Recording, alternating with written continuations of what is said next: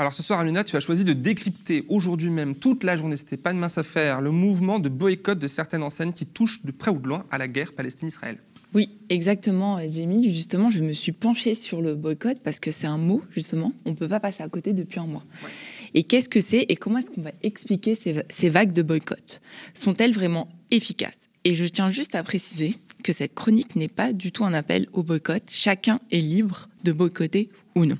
Le boycott, c'est la cessation volontaire de toute relation avec un individu, un groupe, un pays, ainsi que le refus des biens qu'il met en circulation. Ça, c'est la définition classique que vous pouvez trouver dans le dictionnaire.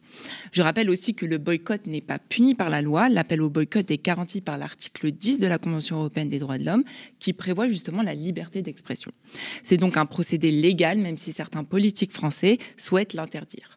On se souvient d'ailleurs de la tentative de pénalisation des appels au boycott des produits israéliens par les circulaires Alliot-Marie et Mercier, désormais abrogés suite à la condamnation de la France par la Cour européenne des droits de l'homme en 2020. Attention toutefois, l'appel au boycott ne doit pas inciter à la haine ou recourir à la violence. En cas de provocation publique à la discrimination, vous risquez jusqu'à un an d'emprisonnement et 45 000 euros d'amende. Donc pas une petite affaire, mais l'appel au boycott, ce n'est pas nouveau, c'est courant.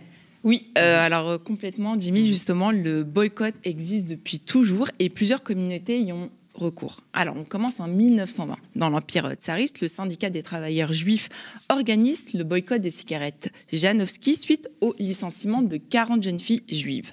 Les cigarettes achetées sont arrachées des mains des consommateurs et brûlées. Donc, le fabricant finit par céder et les jeunes filles sont réintégrées.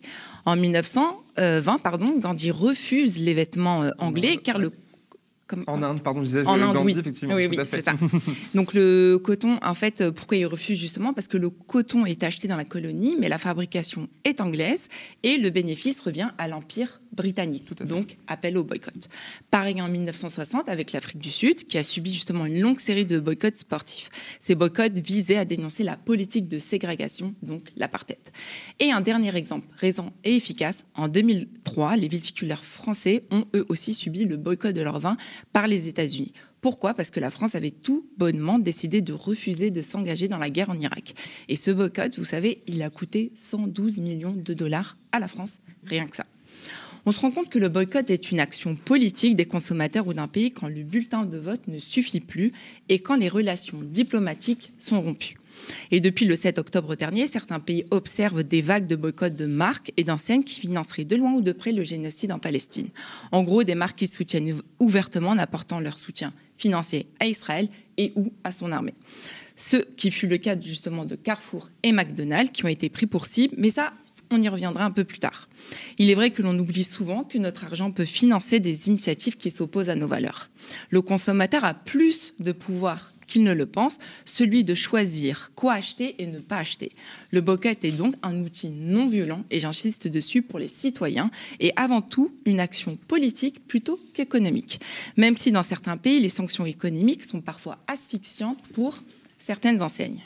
Au-delà des deux marques que tu viens de citer, Amina, quelles sont les marques autres qui sont concernées par les, ces récents appels au boycott? Alors, les marques américaines sont la cible principale d'appels massifs au boycott, un boycott parfois très efficace. Prenons l'exemple de l'Égypte. Le patron de McDonald's a indiqué qu'en un mois, les ventes avaient baissé de 75%. 75%. Et pour tenter de réduire les pertes, la chaîne a dressé des drapeaux palestiniens et égyptiens juste au-dessus de leur restaurant. Ce qui n'a rien changé, hein, par ailleurs. Hein. Toujours en Égypte, Coca-Cola, Pepsi et même le Suisse Nestlé ont vu leurs ventes baisser de moitié et ont retiré des rayons, ont été pardon, retiré des rayons de plusieurs supermarchés. Ce qui a permis à une, à une, marque locale de soda du nom de Spiro Spatis de voir tout bonnement son chiffre décuplé. Ça profite à d'autres. Exactement. Alors finalement, le boycott n'est-il pas aussi un moyen de consommer euh, local, un moyen peut-être de consommer aussi de façon plus éthique? Je ne sais pas si vous vous rappelez de la campagne de boycott dans la fast fashion avec le travail forcé de la communauté des Ouïghours. Cela avait permis de faire changer l'opinion publique. C'était en 2020 et 83 marques avaient été pointé du doigt. La France avait même adopté à l'Assemblée générale, le 20 janvier 2022, une résolution qui, dénonçait le génocide des Ouïghours par la Chine. C'est allé même plus loin puisque le géant suédois du prêt-à-porter a vu la Chine disparaître du top 10, top 10 de ses plus gros marchés mondiaux au troisième euh, semestre 2021. Une situation qui implique une perte d'au moins 40% de ses revenus dans les pays, provoquée par un boycott de la marque sur, pour ses positions sur la situation des Ouïghours. H&M ou encore Nike, pour ne citer que, avaient donc décidé de stopper leur approvisionnement en coton provenant du euh, Xinjiang, pardon pour la région dans laquelle la minorité musulmane ouïghour est internée dans des camps de travail forcés.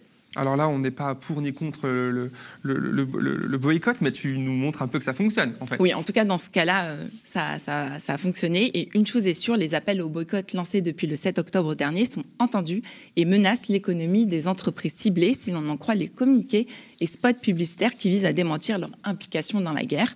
On y reviendra.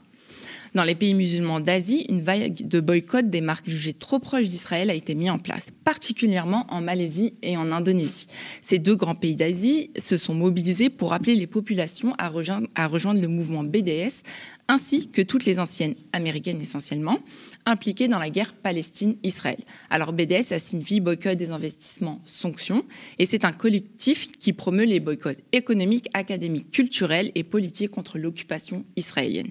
Il y a une baisse significative dans les euh, villes malaisiennes de la fréquentation des enseignes comme McDonald's, KFC, Burger King ou encore Starbucks. Certaines boutiques auraient même dû fermer faute de clients lors de ce dernier mois. ça fonctionne en fait. Mhm. Et par contre, c'est exclusivement dans les pays du Moyen-Orient et dans la capitale malaisienne. Alors oui, bon, de toute façon, payer un café à 7 euros, qui est majoritairement euh, composé à 80% de glaçons et de sucre, c'est tout bénéf pour la santé. oui, effectivement. Mais aussi au porte-monnaie, hein, parce que 7 euros, ça fait un peu cher. Parce qu'en fin de compte, quand on voit les principales marques qui font l'objet du boycott, c'est aussi vraiment bénéf niveau santé. Le boycott gagne aussi du terrain en Turquie, en Jordanie, au Moyen-Orient et en Afrique du Nord, malgré les communiqués des enseignes ciblées visant à démontrer leur bonne foi. Je suis sûre que vous avez vu passer celui du géant et inébranlable McDonald's. Le problème ne serait donc pas la maison mère McDonald's, mais ses franchisés qui prennent parti pour l'un ou l'autre camp.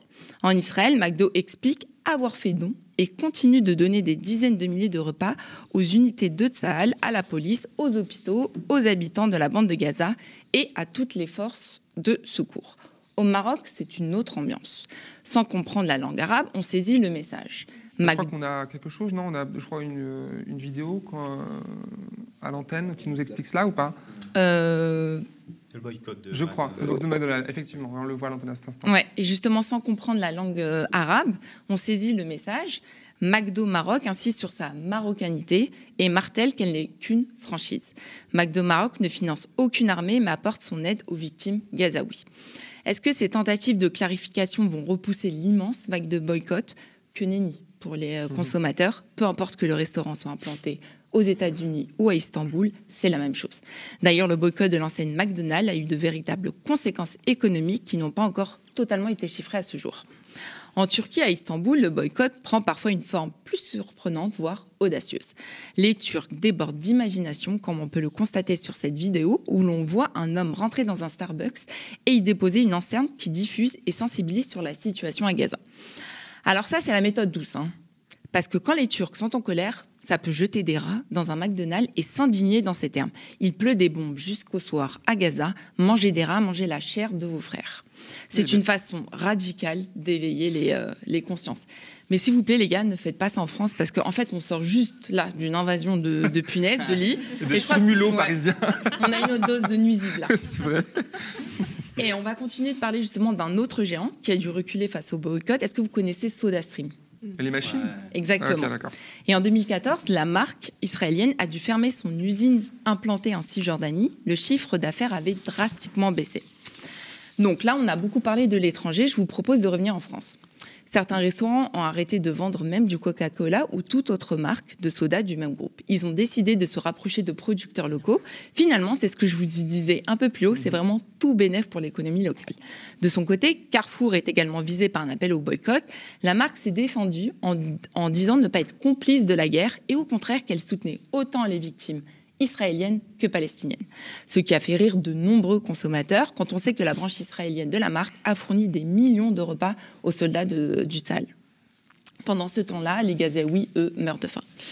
D'ailleurs, sur les euh, réseaux sociaux, certaines de ces marques ont restreint les commentaires face euh, au grand euh, nombre de soutiens à la Palestine. Avec quoi bah, le, les, les emojis pastèques qui fleurissent justement sur les réseaux sociaux. Et pour ceux qui ne le savent pas, la pastèque, c'est euh, le symbole de la résistance palestinienne parce qu'elle a exactement les mêmes couleurs que le drapeau palestinien. Tu nous expliquais ça tout à l'heure à la rédaction, justement. Et il y a des appels au boycott qui prennent parfois euh, d'étranges tournures. On en a vu quelques exemples, mais là, d'autres encore une fois. Oui, encore euh, plus bizarre. Justement, est-ce que vous connaissez les supermarchés H-Market Oui. Eh ben, Théophile a fait justement un excellent décryptage du lynchage médiatique raciste qui a ciblé cette ancienne qui propose des produits du quotidien et notamment halal à moindre coût. Il lui a été reproché d'avoir terrassé le géant Auchan, alors contraint de fermer ses portes dans le 78. D'ailleurs, une information qui a été démentie par Auchan qui a expliqué au contraire que c'était plutôt lié à Leclerc et aux deux magasins Carrefour qui se situaient euh, à côté. Et six mois après cette polémique euh, alimentée par euh, l'extrême droite, H-Market est désormais dans le viseur d'une poignée de militants pour la Palestine qui appellent au boycott de la chaîne de supermarchés. C'est quoi qu'on leur reproche? Bah, ces militants soutiennent que H-Market vend beaucoup trop de marques qui financent l'armée israélienne. Sont notamment visés Carrefour, Nestlé et Coca-Cola, encore une fois, d'où l'appel au boycott de l'ensemble des supermarchés. Si je fais référence à H-Market, c'est pour démontrer les dérives d'une campagne de boycott qui mène parfois jusqu'à la désinformation. H-Market ne vend pas de produits israéliens et ne soutient pas l'armée israélienne, comme ont pu le faire les franchisés de Carrefour et McDonald's. D'ailleurs, ces, ces derniers, ouvertement dit via des communiqués hein, mhm. ou des images. voilà. ça a été dit. Ouais. Alors oui, c'est vrai, ils vendent des marques à boycotter, mais personne ne nous oblige à les acheter. donc ça serait exactement le cas si on va à Monoprix, à Auchan ou... Euh, bref, peu importe. Exactement, voilà. D'ailleurs, pour rappel, on ne peut pas rompre aussi des accords avec un fournisseur du jour au lendemain. Contrats, évidemment. Exactement. Enfin, H-Market n'est pas un géant de la distribution comme euh, Carrefour ou Auchan. Boycotter une enseigne discount qui aide justement les foyers modestes à se nourrir et qui mène une politique de recrutement inclusif, c'est potentiellement mettre en péril l'enseigne. Donc pour conclure, le boycott est ainsi devenu au fil du temps un outil, ultra médiatisé puisqu'il joue beaucoup sur l'image de l'enseigne. De plus, il ne coûte rien. Il est avant tout symbolique dans un premier temps avant d'être un moyen économique persuasif. Même si certains exemples prouvent qu'il a eu un impact dans notre consommation. D'ailleurs, maintenant j'ai expliqué le boycott. Donc le boycott, tout le monde sait ce que c'est. Mais le boycott, donc buy avec le verbe vendre, voilà. Est-ce que ça vous dit quelque chose oui, Je sais pas, rien. Donc alors. Oh ben je dis oui moi. Donc, oui, euh, donc toi tu sais. moi, je sais pas, tu vas nous dire. Elle va t'expliquer, regarde, ouais, Justement. Voilà. Pourtant, si vous arrive d'acheter des produits écologiques mhm. ou équitables, vous êtes au moins un boycotteur occasionnel. Mhm. Le boycott et le boycott sont les deux fers de lance de la consommation engagée. Les consommateurs peuvent boycotter une entreprise taxée d'être irresponsable, donc ici on va parler de boycott, mais ils peuvent aussi décider d'acheter délibérément à une entreprise dite responsable, donc ici on parle de boycott. Donc tout à l'heure, quand je vous ai parlé des Ouïghours, on peut dire que c'est du boycott. Et quand j'ai parlé de McDonald's, là, c'est du boycott. Alors à vous de choisir si vous êtes plutôt un boycotteur ou plutôt un boycotteur ou même les deux. Merci beaucoup, Amina.